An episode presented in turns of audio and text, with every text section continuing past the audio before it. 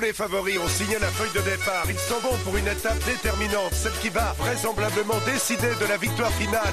Il est impératif de passer dans les meilleures conditions les trois ascensions. Copedaleando con Adrián Gil, Javier Pascual y Alberto Arau. Hola, ¿qué tal? Bienvenidos a Copedaleando, donde, como siempre nos gusta decir, abrimos los brazos para recibir a todos los amantes de este maravilloso mundo que es el ciclismo. Ya está aquí, con prácticamente dos meses de retraso por culpa de la pandemia. Está aquí el evento más importante del año, el Tour de Francia. Un Tour de Francia realmente singular. Un Tour de Francia distinto, con un recorrido muy atractivo, porque, entre otras cosas, desde el segundo día llega la alta montaña y a buen seguro que vamos a disfrutar. Y en este Copedaleando vamos a desgranar todos los detalles de esta carrera. Vamos a estar en Niza, donde pasado mañana arranca la carrera. Vamos a estar con Kike Iglesias para que nos cuente cómo es este nuevo Tour de Francia, cómo son las medidas, cómo es el nuevo protocolo. Y también con nuestros especialistas del Tour de Francia en Cope. Vamos a desgranar quiénes son los favoritos y lo que puede deparar esta carrera. Pero antes, como siempre, tengo el enorme placer de saludar a las dos personas más importantes de este, de este, programa. A mi derecha está Javier Pascual. Hola Pascu, muy buenas. Hola Alberto, muy buenas, ¿cómo estás, hombre? Muy bien, ¿qué? ¿Tenías ganas de tour? Hubo un momento en el que llegamos a pensar que no se podía celebrar, así que todo lo que sea que el sábado arranque la carrera ya es un triunfo, ¿verdad? Sí, como tú dices, después de todo lo que hemos pasado, casi con ver a ciclistas sobre el asfalto era buena noticia. Ya tenemos aquí el tour y nada, toquemos madera para que todo se celebre según lo previsto. Así que nada, ahí estamos, con ganas ya. Y también a mi derecha está el gran Adrián Gil. Hola Adri, ¿cómo estás? Hola Alberto, hay que decir que son las dos personas más importantes después de Alberto Arau. Ah, bueno, bueno, no, no, me digas eso que me sonrojas, Adri. eh, ¿Tú qué tal estás? ¿Tienes ganas de tour? Pues sí, la verdad es que sí. Oye, se te ve fino, ¿eh? Eso es que le ha dado mucho a la bici, ¿eh? Estamos como, como buenos globeros, estamos saliendo en bici. Hay ganas de tour, hay ganas de bici, hay ganas de montaña y hay ganas de ver cómo es este tour tan extraño, tan, tan raro, con ese protocolo, ver si hay positivos, si no. En fin, eh, todo lo que está pasando en el mundo del deporte este año es extraño. También va a ser en el ciclismo, pero seguro que lo vamos a disfrutar un montón. Sí, tenemos que cruzar los dedos porque ya saben el protocolo de ASO que dice que en cuanto haya dos ciclistas o más, ni siquiera tienen que ser ciclistas, sino dos miembros de un equipo que den positivo, ese equipo se irá para casa. Pero vamos a confiar en que todo salga bien, en que todo el mundo cumpla los protocolos. También en esa pizca de suerte que es necesaria para que, para que nadie se contagie.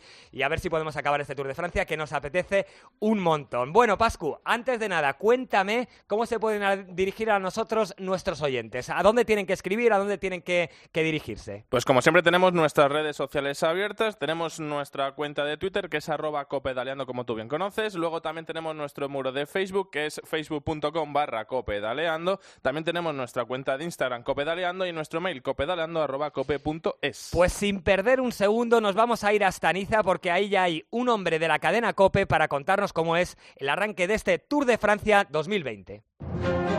Vive en Cope el Tour de Francia más incierto de nuestras vidas con Eri Frade.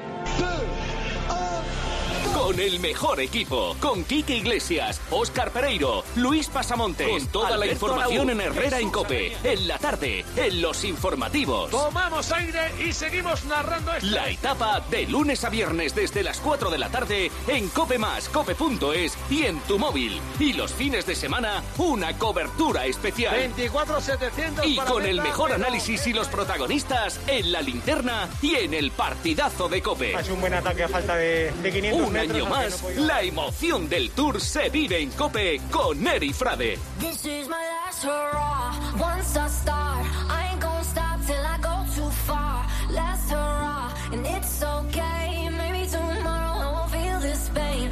Last hurrah. Repitan conmigo. Copedaleando, copedaleando. Las bicis en la cadena Cope. Las bicis en la cadena Cope. Copedaleando. This is my last. Antes de comenzar el tiempo de tertulia, nos vamos a ir directamente al aeropuerto de Niza, donde acaba de aterrizar el hombre de la cadena Cope que nos va a contar todo lo que pase durante las próximas tres semanas en el Tour de Francia. Ahí está Quique Iglesias. Hola, Quique, muy buenas. ¿Qué tal, Alberto Arauz y compañía? Muy buenas. ¿Qué tal estás? ¿Recién aterrizado? Sí, señor. Hemos aterrizado desde Barcelona en un avión que venía repleto de, de gente del ciclismo como Machín, por ejemplo, el, number one del equipo de los Emiratos, que, confía mucho en, su equipo, donde va a correr, por cierto, un, un español, un español eh, David de la Cruz, de 17 corredores españoles. Vamos a ver qué papel eh, juegan los nuestros. Evidentemente, el equipo Movistar estaremos muy pendientes de lo que hagan Soler eh, y compañía, y luego también lo que lo que pueda hacer eh, Mikel Landa con el equipo Bahrein. No vamos a molestar eh, mucho al que es eh, el hombre más importante de la de la vuelta a España. Eh, estoy un poco con el ojo, Javier Guillén, director, muy buenas, porque no, no se me pasa de largo la, la maleta, tampoco la tuya. Muy buenas tardes. Hola, muy buenas tardes. Director, eh, un vuelo con gente del ciclismo porque venimos a, a la gran prueba eh, en un año muy muy especial. Sí, un año muy diferente, con muchas eh, ganas y sobre todo deseando ya que empiece y que termine perfectamente con un tour sin eh, incidencias y donde la única protagonismo el protagonista sea el deporte. Se presenta esta tarde este este Tour de Francia con, con muchas medidas de seguridad. Eh, el Tour ha hecho oficial hace un rato que, que bueno pues a los puertos evidentemente se va a tener que subir eh, a pie o, o, en, o en bicicleta. Eh, en todas las zonas de Francia donde hay código rojo pues eh, va a ser todo muy muy muy difícil. Hay que adaptarse. Vosotros os estáis adaptando también. Estamos a, a dos meses de la vuelta. ¿Qué me cuentas? Sí, estamos todos con esta máxima preocupación, creando los eh, protocolos. Desde luego nosotros con la suerte y la experiencia de tener al Tour de Francia antes y en la misma compañía, también hemos tenido la suerte de aprender de la vuelta a Burgos y bueno, pues eh, todo muy diferente, con muchísimas medidas también, con un extraordinario esfuerzo económico que por supuesto merece la pena hacerlo porque yo creo que al final lo que está en juego es el, el ciclismo y por eso todos los esfuerzos que, que, hagamos pues siempre serán bienvenidos. Estarás hasta el sábado por aquí, el 20 de octubre nos vemos en Irún. El 20 de octubre nos vemos sin duda en Irún. 100%. 100%. Gracias, Javier Guillén, al que no molestamos más. El director de la Vuelta a España, que evidentemente viene a estar al lado de su eh, compañero de trabajo eh, y amigo, Cristian Prudhomme, a, al ser evidentemente la Vuelta a España la, la hermana pequeña del, del, Tour. Vaya lujo, ¿eh, Quique? Eh, abrir así la tertulia en Copedaleando. Quería preguntarte, sé que acabas de aterrizar, eh, pero, pero ¿cómo encaras este Tour de Francia? Ya, ya sabes lo que es eh, volar hasta allí, las medidas de seguridad supongo que ya te habrán comentado un poco el protocolo a seguir desde el punto de vista del periodista, ¿cómo, cómo, cómo encaras este Tour? Venimos con, con un PCR negativo uh, que tenemos que presentar mañana ante un doctor que se llama doctor Soriano y que está pues eh, pues eh, esperándonos en la en el Palacio de Congreso de Niza donde vamos a acreditarnos a recoger la acreditación. Vamos a, a ver muy pocos ciclistas en movimiento. Eh, habrá una zona mixta eh, en la salida y una zona mixta en la en la llegada donde va, se va a poder hacer máximo dos preguntas a los corredores que quieran pararse por allí. El Movistar ya nos ha dicho que por norma no van a pasar por allí los ciclistas, a no ser que estén obligados por el protocolo de, del podio. Eh, no vamos a poder entrar eh, en la zona de meta, no vamos a poder entrar en los hoteles donde hay corredores. Eh, así que, bueno, pues vamos a ver qué, qué, qué, qué hago por aquí, porque las expectativas son muy malas Uh -huh. um, voy a tener que voy a tener que inventármelas o, o, tener mucha suerte para toparme con un ciclista. Veremos veremos cómo me las me las apaño. De momento eh, Mikel Landa hace rueda de prensa virtual el viernes al mediodía.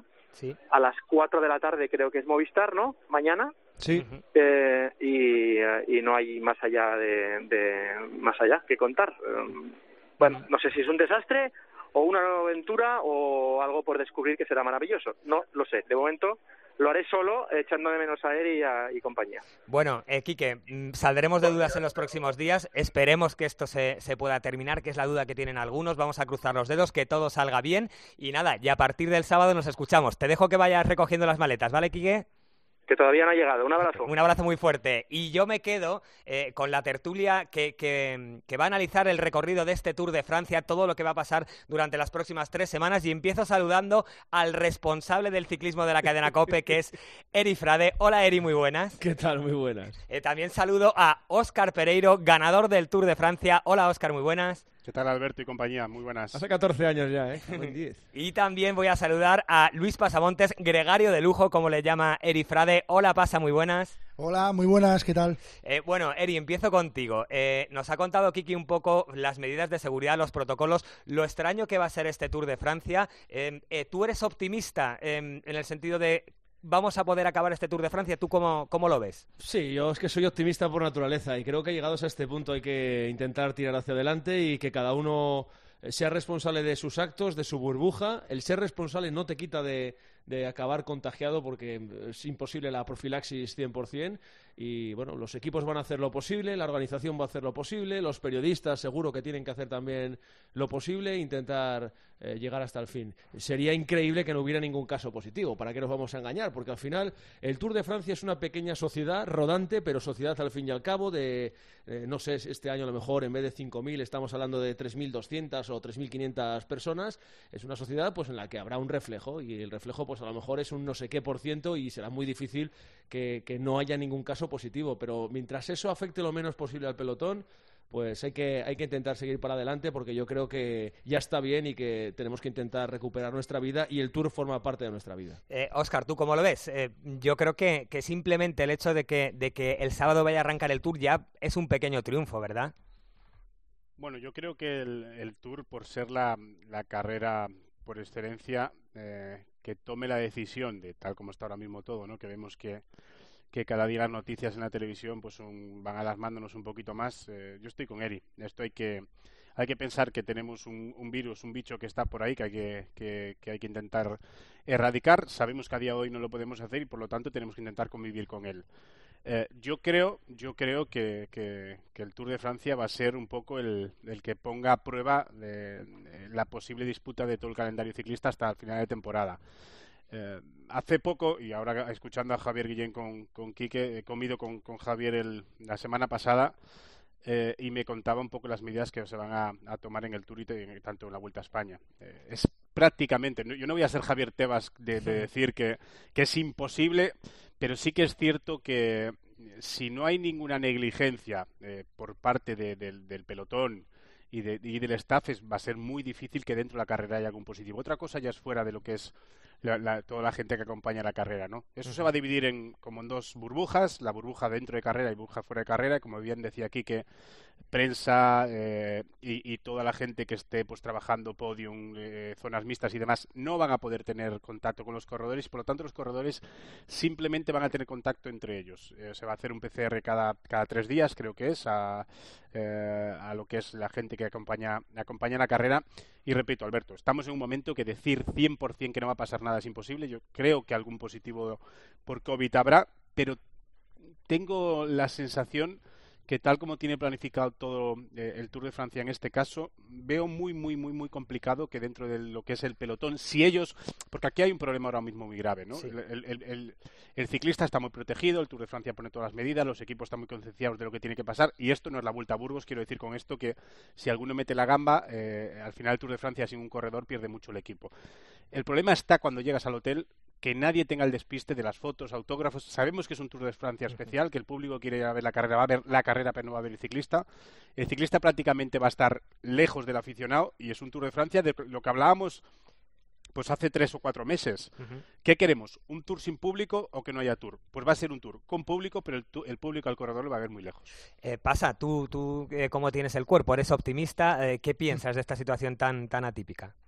No, yo estoy un poco en esa línea, ¿no? Eh, el coronavirus está ahí, hay que seguir viviendo, no podemos... Eh, ya estuvimos eh, mucho tiempo encerrados porque era necesario, pero ahora no sabemos cuándo esto se va a ir y, y hay que seguir haciendo vida con muchísima precaución y, eh, bueno, igual que en otro tipo de, de, competiciones más populares, hay que ir avanzando y con muchas eh, medidas, como, como comentabais, pero pero hay que, hay que ir adelante. Es complicado, ¿no? Porque el otro día me decían algunos ciclistas que, claro, sus cocineros eh, hacen eh, compra asiduamente en los supermercados eh, para, para cocinarles. Los mecánicos es, eh, están en las gasolineras repostando vehículos. Bueno, eh, también el, el, staff tiene que tener mucho cuidado. Para ellos es una responsabilidad máxima. Cuidan habitualmente a los ciclistas, por tanto ahora van a poner mucho más empeño en cuidar de, que, de que no produzcan contagios a través de, de, su trabajo, ¿no? Y bueno, yo creo que, que todo el mundo está muy concienciado y, bueno, pues eh, esperemos que vaya muy bien porque ahí está un poco esa silla caliente, como decimos, Javier, pues eh, con muchos nervios. Si el tour va bien, todo va a ir adelante, pero como haya cualquier fallo en, en la ronda francesa, pues puede ser que el calendario se venga abajo. Esperemos que, que todo vaya muy bien. Eh, pues vamos a cruzar los dedos para que todo salga bien, porque yo creo que también se necesita esa pizca de suerte para que el Tour salga adelante. Pero tenemos que hablar de lo deportivo y tengo que preguntaros por los favoritos. En casi todas las quinielas hay dos nombres, pero es verdad que, que tanto Primo Roglic como Egan Bernal llegan tocados. Bernal tuvo que abandonar el Dauphiné por, por unos dolores en la espalda, Roglic se pegó un tortazo y también tuvo que, decir adiós a la carrera. Eh, eh, no sé si, si seguís creyendo que ellos son los dos grandes favoritos, si veis a uno por encima de otro o si veis algún outsider. Empiezo por, por ti, Eri. Yo creo que son los dos máximos favoritos y si hay algún outsider yo creo que son compañeros de estos dos. Eh, con lo cual no- vamos a estar viviendo un poco la misma situación de años pasados con la excepción de que está el poder un poco más repartido en, entre el Ineos Grenadiers, que me encanta el nombre, y, y el Jumbo Visma. Sin olvidar que hay otros muy buenos bloques por ahí, ¿eh? Eh, hay muy buenos bloques y creo que más que nunca, siempre lo digo, este es el, deporte de equipo con gloria individual, pero creo que más que nunca va a ser muy importante el equipo porque por cómo ha venido el año, por cómo han venido los entrenamientos, por la poca competición que ha habido antes de llegar a, a esta cita, creo que eso del mal día eh, va a ser malos días y creo que va a haber apuros para todo el mundo y en plural y ahí lo que sepa hacer el equipo para que eso se note lo menos posible va, va a ser fundamental. Entonces, Ineos, eh, Grenadiers y Jumbo Visma son los dos bloques más fuertes, sin olvidar que, que hay otros como Astana, Education First, tiene a lo mejor menos nombres, pero tiene muy buen equipo. Sí. Eh, hay, hay, hay muy buenos bloques por ahí que a lo mejor no quieren ni deben discutirle eh, el pastoreo de la carrera a estos dos, pero que sí que en un momento dado pueden dar un paso adelante. Eh, Oscar, te pregunto también por los favoritos y también sobre otra cosa que ha puesto sobre la mesa Eri. Quizá estamos ante, ante el primer tour en muchos años en el que la estructura de lo que antes era Sky, el, el Ineos, quizá por primera vez no es el equipo más fuerte. No sé cómo ves el tema de los favoritos y el de, el de los dos grandes bloques. Sí, eh, yo voy por esa línea. Evidentemente, favoritos es un año, un año especial por todo el parón que tuvo el pelotón ciclista, una carrera como Dauphiné donde la gente ya llega rodada y con el segundo pico de forma, pues este año prácticamente fue el primero. Eh, yo si me preguntas eh, en enero te diría Bernal, o sea, la- la- el poderío que vi a este chico el año pasado y ya hace dos años trabajando para Frun y cómo lo ganó el año pasado, la manera que tiene de competir y el equipo que tiene detrás, pues te diría Bernal. Pero es cierto que este año es un año especial y lo que yo veo que estamos en un año parecido al último, al año siguiente al, a, a- a la retirada de Lance Armstrong. Sí. Eh, es un Tour de Francia sin un favorito claro. ¿El por qué? Porque creo que es el primer año después de, de, repito, de, del adiós de Ios Postal, eh, donde no hay un equipo que podrá bloquear la carrera. Hay más de un equipo. Eh, es más, me atrevo a decir que, que Jumbo Visma es, más es el equipo más fuerte del Tour de Francia a priori, por lo Ujú. que hemos visto en las carreras anteriores al Tour. Eh, veremos cómo llega Bernal. Si Roglic está como lo vimos en Dauphiné y en las pruebas anteriores, la verdad que es, eh, es, es- insultante la manera que tiene de atacar y de, de- ganar las etapas, la ambición que tiene y después que tiene un equipo detrás que si ya estábamos acostumbrados a ver el crecimiento y para mí sorprendentemente un cambio radical en la manera de trabajar de un equipo, en este caso neerlandés, eh, creo que el Otto Jumbo, eh, o Jumbo Visma mejor dicho, es, va a ser el equipo que, que- que marque la carrera justo junto con, con el Ineos eh, Grenadiers. A partir de ahí, sabemos que Superman es un corredor muy valiente que la Astana tiene un bloque muy, muy potente y que, que el- sus dirigentes también van muy al ataque y me va a doler decir esto, pero el equipo que más dudas me crea hasta ahora mismo es eh, Movistar. Eh, yo tengo muchas esperanzas en, en Enric Mas, pero la verdad que de momento no le he visto al nivel del resto. Es posible que su pico de forma lo esté retrasando para, para que llegara al 100% del Tour. Estamos viendo un Alaphilippe que anda muchísimo, pero no tiene, eh, o quizás el nivel del año pasado. Bueno, eh, Pinot, que, que es otro corredor que va a estar ahí, eh, pero al final yo creo, Alberto, Sí. que vamos a estar hablando de Ineos Jumbo prácticamente tres semanas. Pasa, ¿tú lo ves igual que Oscar y que Eri, ese, ese duelo entre los dos grandes equipos, entre las dos grandes estructuras? Bueno, sí, sobre todo eh, fijándonos en, en Dauphiné, que es un poco la carrera que, que- que ha servido como termómetro para ellos también, porque venían con muchas dudas después de, de tanto tiempo en, en el rodillo. Eh, yo creo que sí, que tiene que ser así. Y bueno, fíjate que con esa lesión de, de Kruisvik, al final el bloque se merma un poco, pero aún así son, son muy potentes. Vamos a ver cómo está Roglic porque Dauphiné estábamos todos frotándonos las manos con lo que estábamos viendo y de repente empezaron a doler las espaldas a todo el mundo. Yo no sé si les metieron mucho habituallamiento en los bolsillos o qué, pero eh, todo el mundo con problemas de espalda, Nairo, Landa, eh, las caídas que hubo.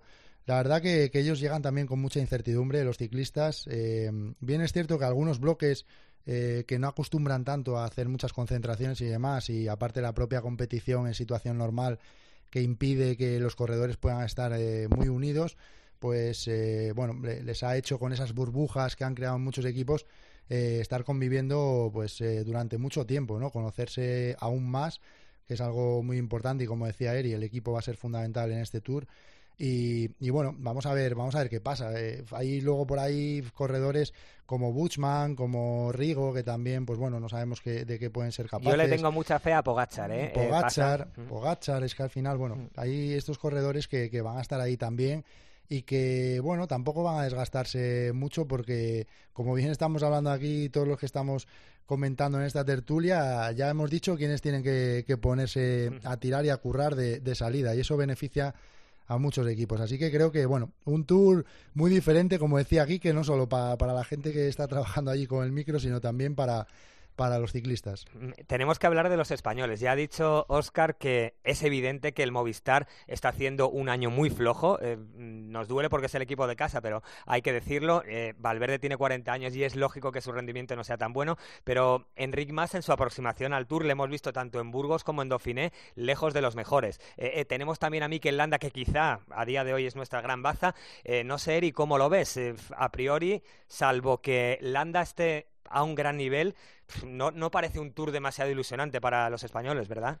Bueno, de cara a la general no lo parece, de cara al- a las victorias parciales y a las películas de cada día todo puede pasar. Es verdad que la aproximación del Movistar hacia el Tour de Francia tras el confinamiento no ha sido buena en cuanto a resultados. No puede ser bueno en ningún caso que Enric Mas se deje ocho minutos en una cima o que se deje veintipico Soler, pero el, movi- el movimiento se demuestra andando y había dos semanas de margen a ver qué pasa en esas dos semanas. Lo que pasa que en este Tour eh, las caretas se pueden caer muy pronto. Tengo la sensación de que va a ser una partida de póker en la que va a haber, eh, voy a decir, miedo, entre comillas, a, a- atacar, va a haber miedo a mostrarse, va a haber miedo a ser el primero en abrir fuego.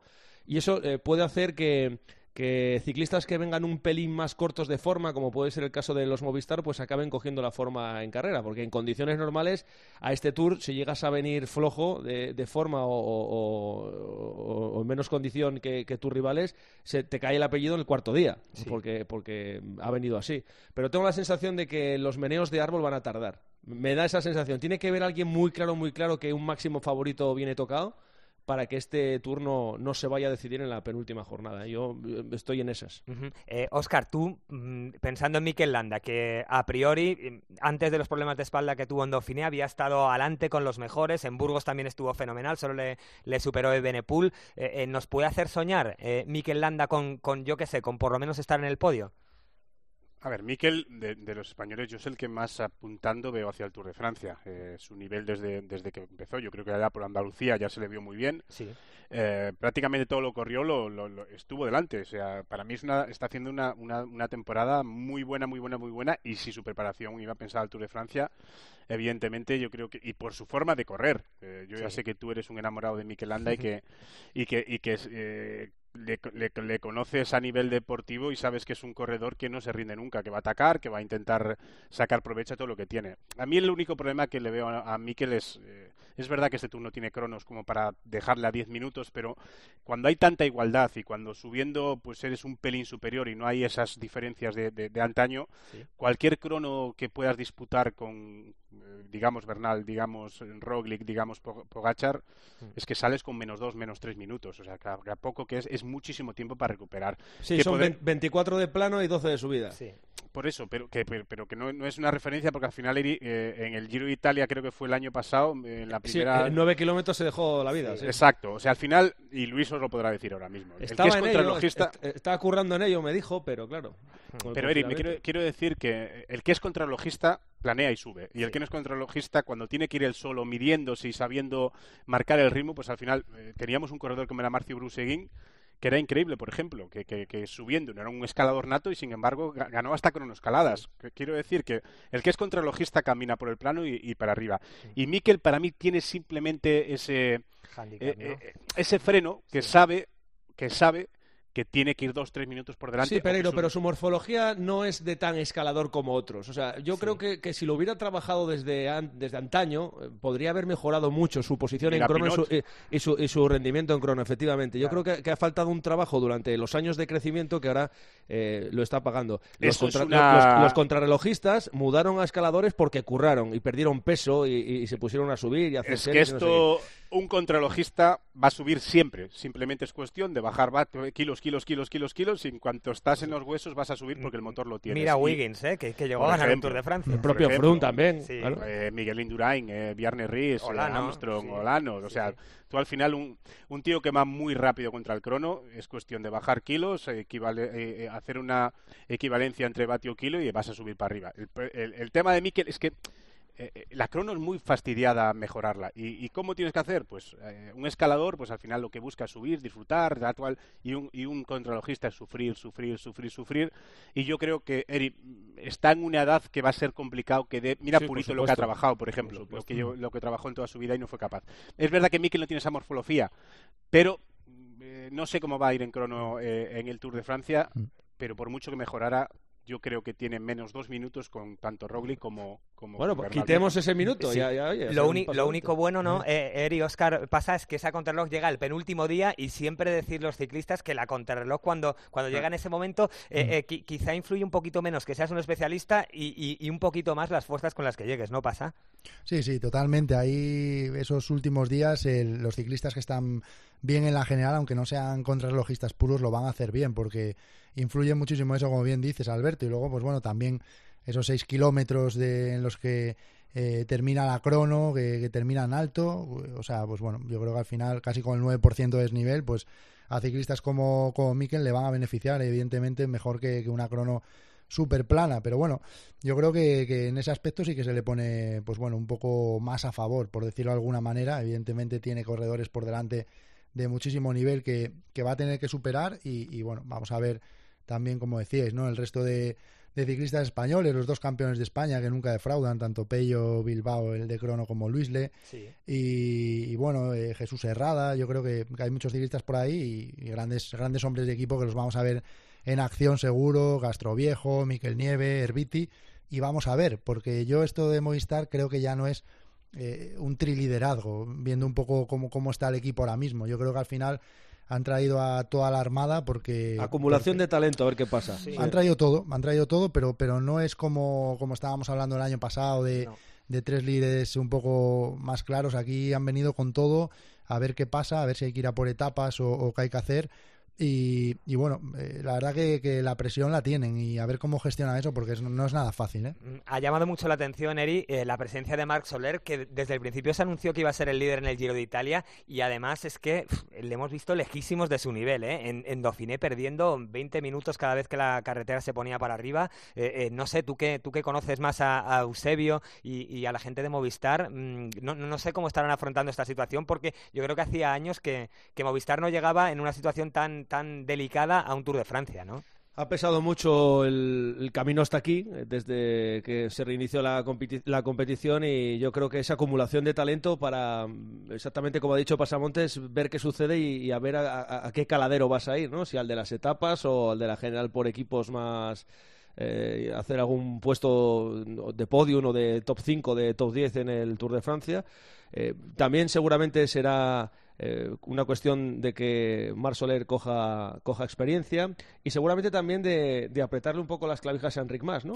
Eh, porque Enric Mas eh, vino a Movistar queriendo tener galones, eh, se los prometieron, más que nada porque Valverde eh, no se lo iba a discutir, porque Nairo Quintana se, va, se iba a ir, porque Mikel Landa se iba a ir, como así ha sucedido, y eso tampoco le puede permitir a Enric Mas acomodarse. Entonces, a lo mejor lo que hace es meterle presión a los dos jóvenes que estén más tiempo en carretera del que estaba previsto esta temporada con Alejandro Valverde, que sepan convivir, eh, que sepan lo que es eh, en un momento dado tener que entregar el traje eh, para cambiarlo por el mono de trabajo y trabajar para el otro y fomentar también una competencia interna que, que pueda ser buena para el futuro. Eh, ayer en las redes sociales de Movistar, Oscar, eh, escuché a Alejandro Valverde mm, tener muy claro que él venía para trabajar para Enric Mas, lo repitió varias veces, yo vengo aquí para que Enric Mas esté lo más arriba posible. Eh, tú que has sido ciclista mm, y de los buenos, em, ¿crees que, que es posible que veamos de repente a un Enric Mas con los mejores después de, de la aproximación tan, tan alejada de, lo- de los mejores eh, que ha hecho al Tour de Francia? ¿Ves factible que, que Enric Mas pueda estar arriba eh, con lo que hemos visto hasta ahora en esta temporada?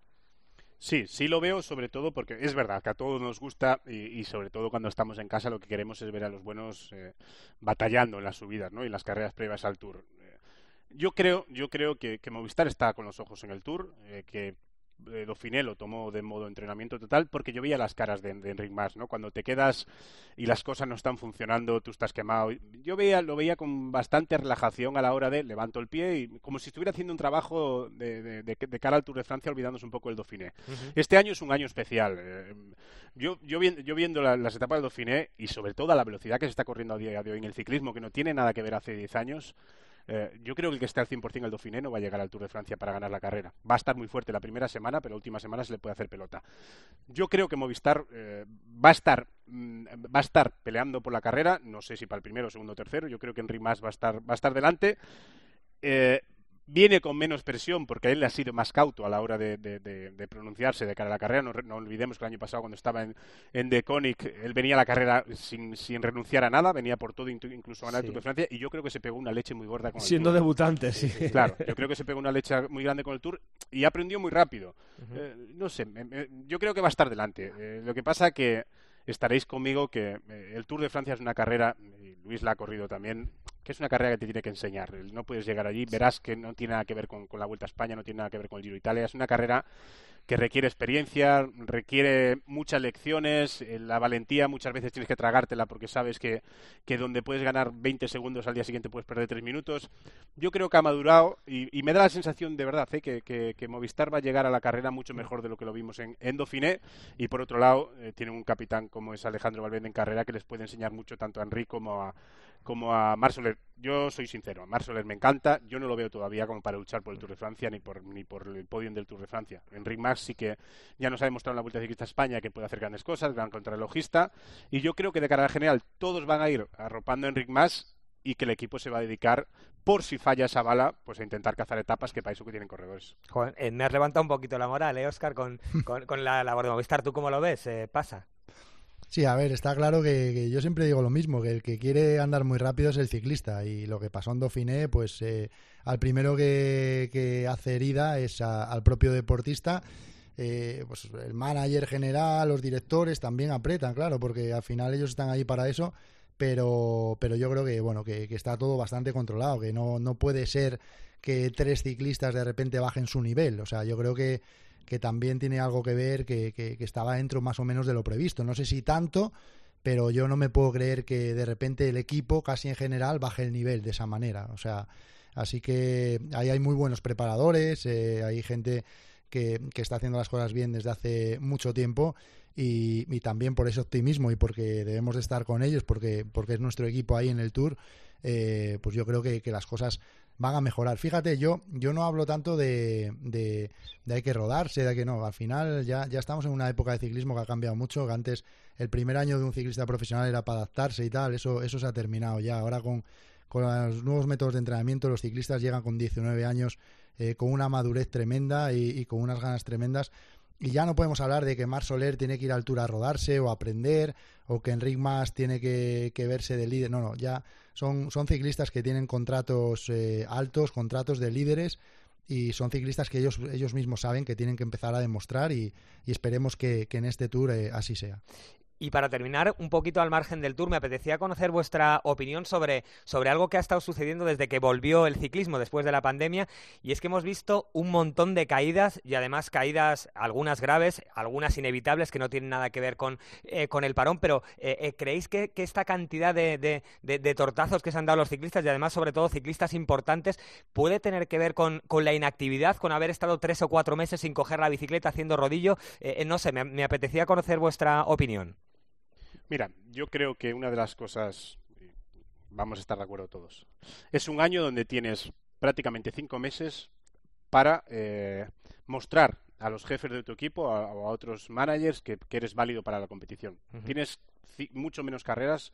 Eh, todo aquel que podría hacer, hacer eh, Giro y Tour o Tour y Vuelta se acabó. O sea, vas a hacer una de las tres o, o como mucho dos los capos. Sí. Eh, hay menos tiempo para demostrar y para poder justificar el contrato que tienes o para ganarte un contrato para el año que viene. Después, pasa siempre a principio de temporada que todos nos creemos súper fuertes y este año pues el proceso de cada uno ir a su sitio pues está tardando está, está siendo en las carreras más importantes televisivas etcétera etcétera etcétera y las carreras hay mucho más nerviosismo, porque se juntan la gente que se cree muy fuerte con la que ya está fuerte y va a competir. Evidentemente yo creo que por ahí van los tiros y, y ojalá que el Tour de Francia ya sea una carrera donde no veamos tantas tantas caídas porque al final eh,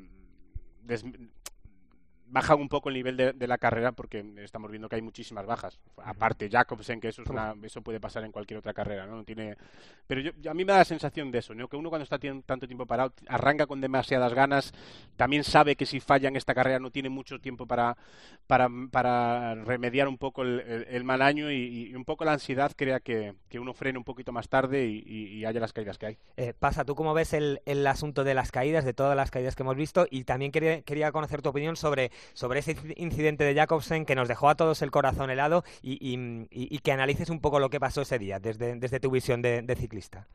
Bueno, mira, yo añado a lo que dice Oscar, porque hay varios factores a la hora de que se produzcan caídas. Está lo que dice Oscar, la gente quiere limar más, hay nervios por eh, renovar, por qué va a pasar, y, y todo el mundo quiere estar adelante, llegas con mucho gas porque en el rodillo no, no haces un trabajo tan tan intenso como, como eh, al aire libre.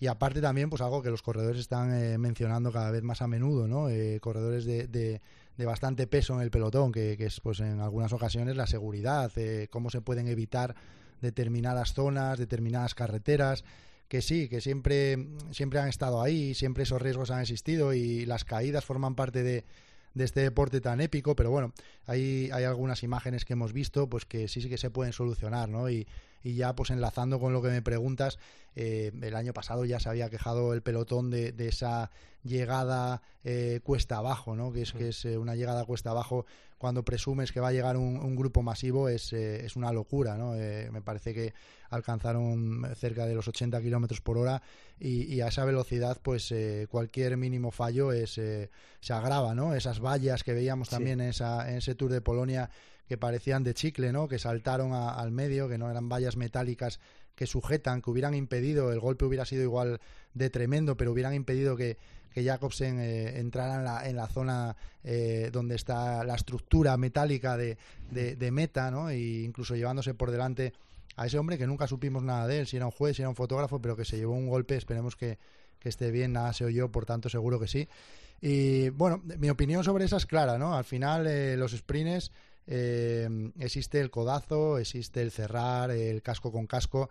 Si se metiera una cámara eh, on board ahí, se pudiera ver en directo y se escuchara, eh, alucinaríamos de lo que de lo que ahí se vive. Eh, y eso siempre está ahí, incluso cuando, cuando hemos visto situaciones más peligrosas, hasta los propios sprinters se han ido a los autobuses a preguntarse por qué me has hecho esto, tal, pero como si nada hubiera pasado, ¿no? En esta ocasión, ¿cuál, cuál es mi pensamiento?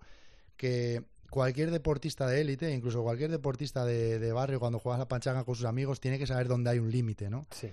Y no me vale eso de a 190 pulsaciones, con la tensión de la carrera, lo pierdes. Vale, lo puedes perder pues en levantar la voz a alguien o tal, pero en el momento que pierdes el control, sabiendo que si tú sigues cerrando a una persona se va a estrellar, eh, bueno, pues es que a lo mejor usted no está capacitado para gestionar sus emociones ahí. O, Es igual que si un policía le dice, oiga, es que yo no controlo el arma, ¿no? Cuando, cuando entro en Sí. una situación complicada, pues a lo mejor eh, pues usted no está capacitado para, para este tipo de situaciones. Entonces, yo ahí sí que, claro que se arrepiente Gronewegen y claro que tiene que estar pasando un momento Sí. malísimo, porque es humano, porque es- seguramente, no, seguramente no, claro que será un buen chaval, o sea, no, no, Claro. no es un psicópata por lo que hizo, lo que pasa que a lo mejor en esos momentos, pues él no, no supo no supo controlar, o sea, yo puse el ejemplo, me acuerdo en las redes también de, de- de aquella patada de Pepe a, a Casquero, pues, pues oiga, es que a lo mejor usted no, no, no, no está capacitado para ser deportista de élite porque no controla eh, esa, esa situación, ¿no? Entonces, bueno,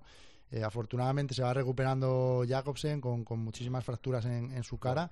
y, y luego otra cosa también importante, hay que sancionar aunque no vaya un tío a la UCI. Sí. O sea, aunque, aunque un tío no, o sea, no hay que decir, bueno, han metido aquí un cerrojazo a este ciclista, lo, lo han estrellado contra las vallas, pero le ha pasado algo, ¿no? Se ha roto la clavícula solo. Ah, bueno, pues nada, entonces una sanción de, venga, te ponemos el último de, de la etapa del día de hoy. No, no, hay que sancionar por una mala acción. Y hemos visto malas acciones de, de Cavendish, de, de Saga en algunos momentos, codos, eh, tirar gente fuera.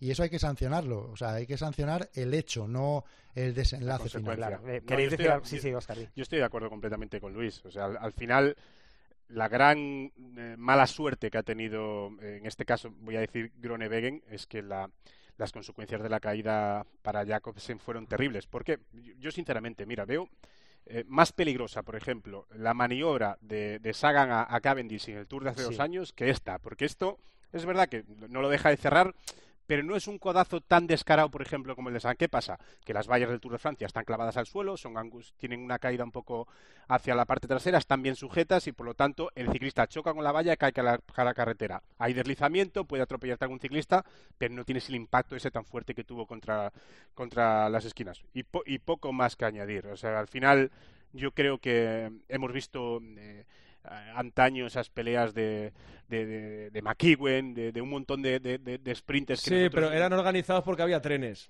Había Exacto. trenes, Y después, claro. y después. Eri, yo creo que hay algo importante. Hace muchos años que no estoy dentro del pelotón, pero de cuando yo, por ejemplo, era joven y, y empezaba mis años en profesionales y en las grandes carreras, y había, yo creo que como la gran mayoría de la sociedad a todos los niveles, hay como una eh, los jóvenes no tienen ese respeto que podríamos tener Pasamontes y yo cuando pasamos a profesionales, ¿no? De- del respeto al, a Cipollini, de respeto a, a Ulrich, de respeto a, al, al Chava Jiménez. Cuando veías esos, esos corredores, a Pantani, hostia, yo me acuerdo que eh, incluso le dejaba medio metro por si lo tocaba y lo tiraba. Yo creo que hoy en día, eh, probablemente por esos fichajes, como bien decía Luis, que un juvenil ya pasa cobrando más que, que- que un veterano, pues hacen de que no haya ese proceso de adaptación o de aprendizaje de ser un gregario, de llevar chubasqueros, de, de, de, de- parar cuando mea tu, tu líder y demás, y directamente pasas a ser capo. Creo que hay como una falta de aprendizaje que re- realmente eh, los chavales que suben de, categorías inferiores, no, no diría falta de respeto porque igual me, estoy pasando mucho, pero que son mucho más atrevidos de lo que éramos antes, por ejemplo, cuando pasábamos a profesionales, y, hay como mucho más descontrol, la gente frena mucho más tarde, tiene mucho menos miedo. No sé, me da esa sensación a mí que por ahí también pueden ir los tiros. Eh, bueno, pues vamos a cruzar los dedos a ver si, si este Tour de Francia es un poco más tranquilo, porque, porque la verdad es que la temporada está siendo horrible. Para terminar, Eri, cuéntale a todos los oyentes de Cope de Aleando y de la cadena Cope cómo va a ser el planning del Tour en Cope para estas próximas tres semanas. Pues mira, de fin de semana, que empezaremos el sábado, lógicamente, a partir de las 4 de la tarde, que la etapa acaba tardecito, en torno a las 6, 6 y algo.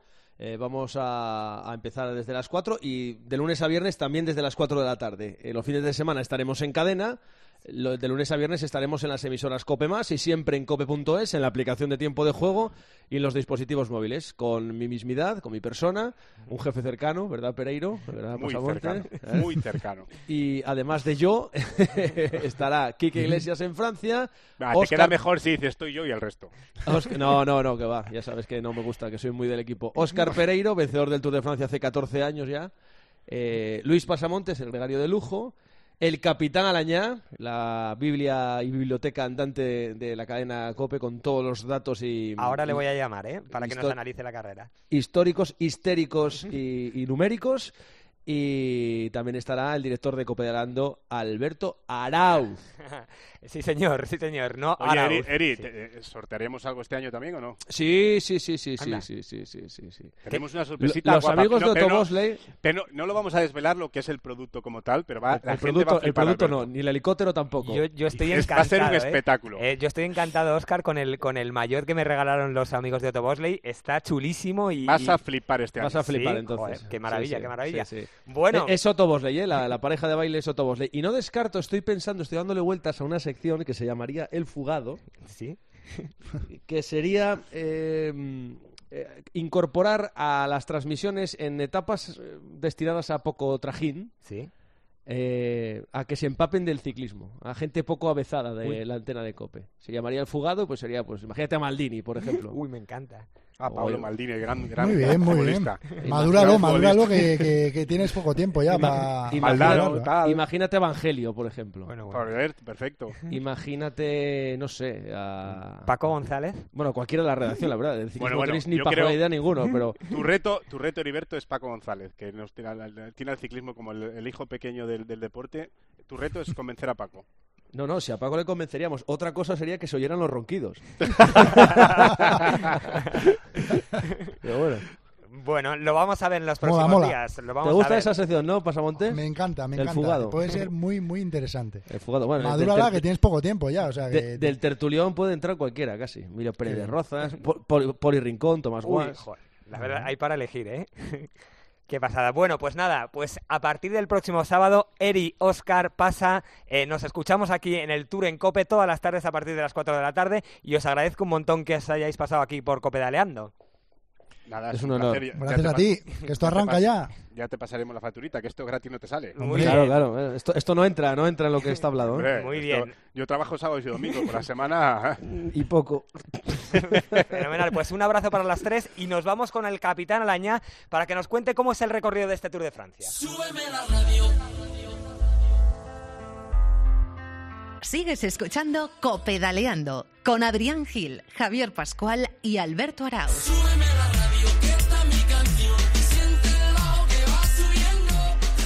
Y como cada año vamos a desgranar el recorrido de este Tour de Francia con la persona que conoce al milímetro cada detalle del recorrido del Tour de Francia. Está con nosotros en Copedaleando el capitán Alañá. Hola Capi, muy buenas.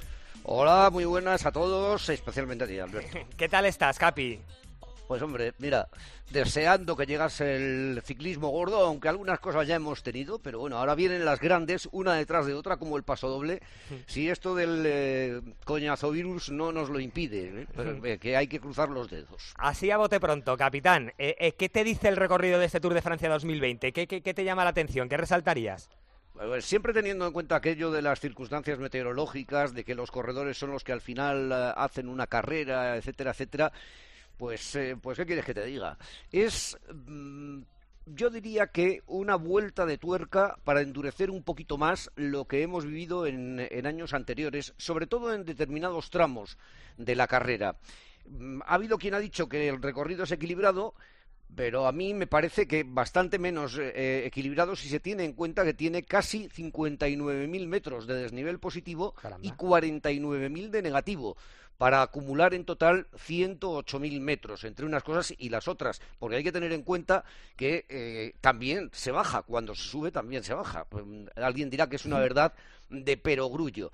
Y es un tour eh, que es distinto. Hablábamos antes de tour de, o hablábamos eh, otros años, otras veces, de tours de Francia eh, en los que reseñábamos que había cinco o seis etapas que se podían marcar en rojo, o tres en naranja y dos en rojo, o dos en naranja y tres en rojo. Bueno, aquí hay once que podemos marcar entre rojo y naranja, además de esas hay o también está también la cronoescalada a la planche de Belfield el, el penúltimo día, las trampas y los recorridos sinuosos y todas ellas pueden marcar diferencias, pero sobre todo dos de ellas. ¿Cuáles son, capitán? Pues hombre, en principio sobre el papel, siempre hablando sobre el papel, la decimotercera, la decimoter- decimotercera, la que termina en eh, Puy-Magui, con 191 kilómetros y 7 puertos de, mon- de montaña, encadenando al final Negón de segunda y con porcentajes del 9 y del 10%, y la subida a Puy-Magui con los dos últimos kilómetros y medio al 12%. Es la segunda etapa de mayor desnivel positivo, 4.451 metros, y la otra es la decimoctava la, la anterior a la antepenúltima, la que termina en la Roche-sur-Foron, con paso por el Cormet de Gosselin de primera, Cessis de segunda, Agaví de primera y el Plateau de Glières fuera de categoría con casi 6 kilómetros que no bajan del 9,8% y que llegan hasta el 12,3%. Estoy hablando de pendientes medias por kilómetro. Llega a tener casi 5.000 metros de desnivel positivo esa etapa y otro tanto de desnivel en bajada. Todo ello en tan solo 168 kilómetros. Pero claro, eh, estas son solamente dos. No podemos olvidarnos de otras, como por ejemplo la la, la que, mm, la, que- la- la- la más llana de todas esas etapas, la que se va a disputar después del primer día de descanso, que por cierto los corredores no van a tener traslado ni en tren de alta velocidad ni en avión, todo va a ser en coche en este Tour de Francia por aquello del, del coronavirus. Eh, en esa puede pegar el aire y puede eh, montar una auténtica escabechina. Bueno, puede pegar, no, seguro que va a pegar el aire. Pero bueno, es que luego hay otras etapas por encima de los 3.500 metros de desnivel positivo, Mm. eh, cinco en concreto, que pueden hacer también de las suyas. Te voy a comentar dos cosas, eh, Capi, que me llaman a mí la atención del recorrido. Una, la primera es que no tenemos la clásica semana del Tour de Francia con seis o siete llegadas al sprint, sino que eh, el segundo día ya en, en Niza nos encontramos eh, dos puertos de primera categoría, por ejemplo. Y la otra cosa que me llama la atención es que no tenemos una crono llana al uso de 40 kilómetros o 50 kilómetros como le gusta poner el Tour. Eh, eh, ¿Qué te parecen estos cambios que ha hecho el Tour de Francia? ¿Te gustan? ¿Eres más clásico y te gustaba lo anterior? Eh, ¿A ti qué te parece? Mira, para gustos los colores. Eh, habrá quien diga que le, que le gustaba más lo anterior, habrá quien diga que le gusta más lo actual. Yo simplemente me quedo en que eh, es un recorrido, un, un recorrido más del Tour de Francia en el que el Tour ha querido copiar algunas de las cosas buenas que tiene la Vuelta a España, creo yo, y, y también ha copiado algunas de las cosas malas que tiene, que tiene la Vuelta a España, o no tan buenas que tiene la Vuelta a España en cuanto, en cuanto a recorrido se refiere. Ha endurecido más el trayecto, le da menos favoritismo eh, el hecho de que no haya una contrarreloj larga, relativamente llana, y que solamente esté esa cronoescalada en la Place de Belfield el, el penúltimo día, que, que tiene un primer tramo, entre comillas, llano. Ya habrá tiempo de analizar ese recorrido, porque la verdad es que eh, es una etapa que no tiene un centímetro de llano, todo es subida y bajada, aunque acumule poco desnivel.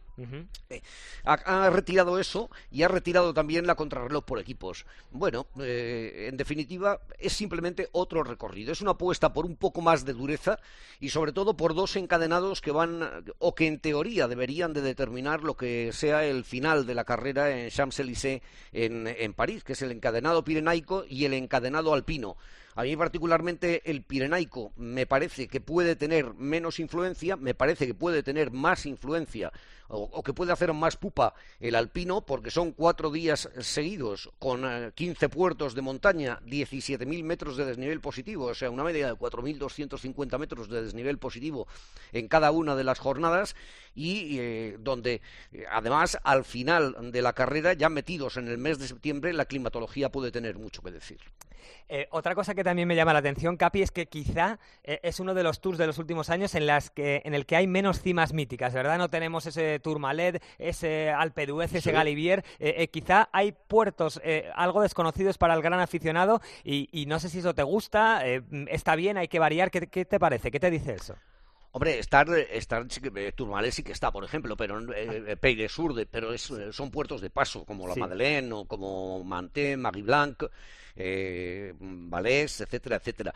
Eh, los finales de etapa, bueno, pues eh, se, re- se vuelve a Orsier Merlet, que tiene buenos recuerdos para los españoles, Luis Ocaña, sin ir más Anda. lejos, mm, se termina en el Grand Colombier, que yo creo que alguna vez ya se había acabado también, lo que todavía no he terminado de ver claro, pero yo creo que sí, que se va a subir al final por, por los Lasets de Montvernier, que veíamos hace un par de años eh, en, preciosos, en la sí. carrera, Sí. eh, y que eso puede determinar. Eh, se pasan puertos que son nuevos y que tienen durezas, es el caso de la Selle de, de Fromantel y de Saint-Nizier de Moucherotte, por ejemplo, se sube, se termina en el Col de la, de la Los, es más variedad, se descubren puertos nuevos, es otra de las tendencias en el, en el ciclismo actual, descubrir puertos nuevos y además puertos con dureza. Bueno, eh, lo que decía antes, es simplemente un cambio en el recorrido para darle más atractivo, mm, pensando en el mes de julio, pero que al final resulta que eh, con aquello del retraso y con, y con esos cambios, yo creo que el Tour, y con lo abierto que va a estar, porque hay varios corredores que optan a, a la victoria final, que eh, al final va a tener mucho más atractivo, si no, no lo estropea nada ajeno al Tour. Precisamente para terminar, te quería preguntar por eso, Capi. ¿Te atreves a mojarte mm, eh, con una terna de favoritos? ¿Tienes algún favorito claro? ¿A, a quién ves peleando por ganar en este Tour tan abierto? Mira, teniendo en cuenta que el baile va a comenzar muy pronto, que en la segunda etapa ya vamos a ver las primeras diferencias, porque la segunda etapa se las trae, sin ser una de esas que están en naranja o en, o en rojo, Pues hombre, eh, ahora mismo yo veo a Primo Roglic muy bien situado. Habrá que ver cómo evoluciona de sus lesiones de la Dauphiné. Hay que ver también cómo evoluciona Bernal. Pero sobre todo veo a alguien que viene en progresión y que puede ser no una sorpresa, sino una confirmación más todavía para estar ahí entre los tres primeros. Ya sabes que yo no apuesto, porque si, si apostase eh, seguro que ya estaba retirado de todo esto de más retirado todavía de todo esto de la vida entre comillas profesional Y es- Eh, me quedo con un nombre Tadej Pogacar Estoy completamente de, acuerdo contigo, Capi. viene de tapado Sí. viene de tapadito Sí, sí. Y es un, un chico valiente, eh, descarado. Ya vimos lo que hizo en la Vuelta a España. Y lo que tú dices, eh, si está muy arriba, incluso si gana, sería una sorpresa, pero no tanto porque aunque tenga 21 años, viene, viene amenazando eh, muy fuerte. Viene amenazando desde hace muchísimo tiempo. Otra cosa es la duda que, que me mete en la cabeza, eh, y yo tenía ganas de que, de que este año ya se hubiera desbloqueado definitivamente la carrera o de que no fuera eh, Ainios Grenadier, que es como se llama ahora, el, el que la bloquease, pero me da la impresión de que entre el uno y el otro, entre, entre Ineos, lo voy a decir en, en cristiano, y el Jumbo Visma, nos, la nos van a intentar bloqueárnosla mucho más. Por eso le doy más importancia a Pogachar, si es que eh, intenta algo. Y, y me, y me fijo en él por aquello que tú decías de la valentía. Es menos conservador que, el- Ujú. que los otros. Muy bien, Capi, pues a partir de pasado mañana del sábado nos vamos a escuchar todas las tardes en sintonía de Cope y mil gracias como siempre por descodificarnos un poquito la carrera. Bueno, hay otras seis etapas ahí que si nos ponemos a analizarlas. Uh, bueno, pero vamos, Dios, vamos a ¿eh? tener tiempo estos Vamos a ir días. por partes. Muy bien, por partes. Capi, te mando un abrazo muy fuerte. Un abrazo. Gracias.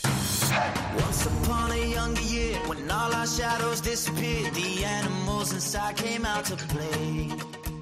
Went face to face with all our fears, learned our lessons through the tears, made memories we knew would never fade. One day my father, he told me, son, don't let it slip away.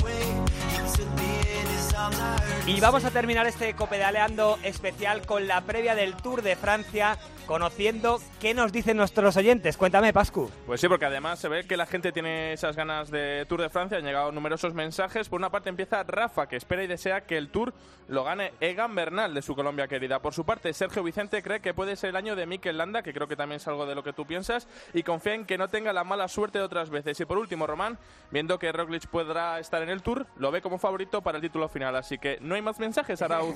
qué bien, Pascu, qué bien. Bueno, vamos a ver si nos dan los españoles alguna alegría. Ya lo hemos comentado durante el programa. La verdad es que las esperanzas no son las más halagüeñas del mundo, pero hay que confiar. Tenemos tres semanas por delante apasionantes que vamos a vivir aquí, en la sintonía de la cadena COPE.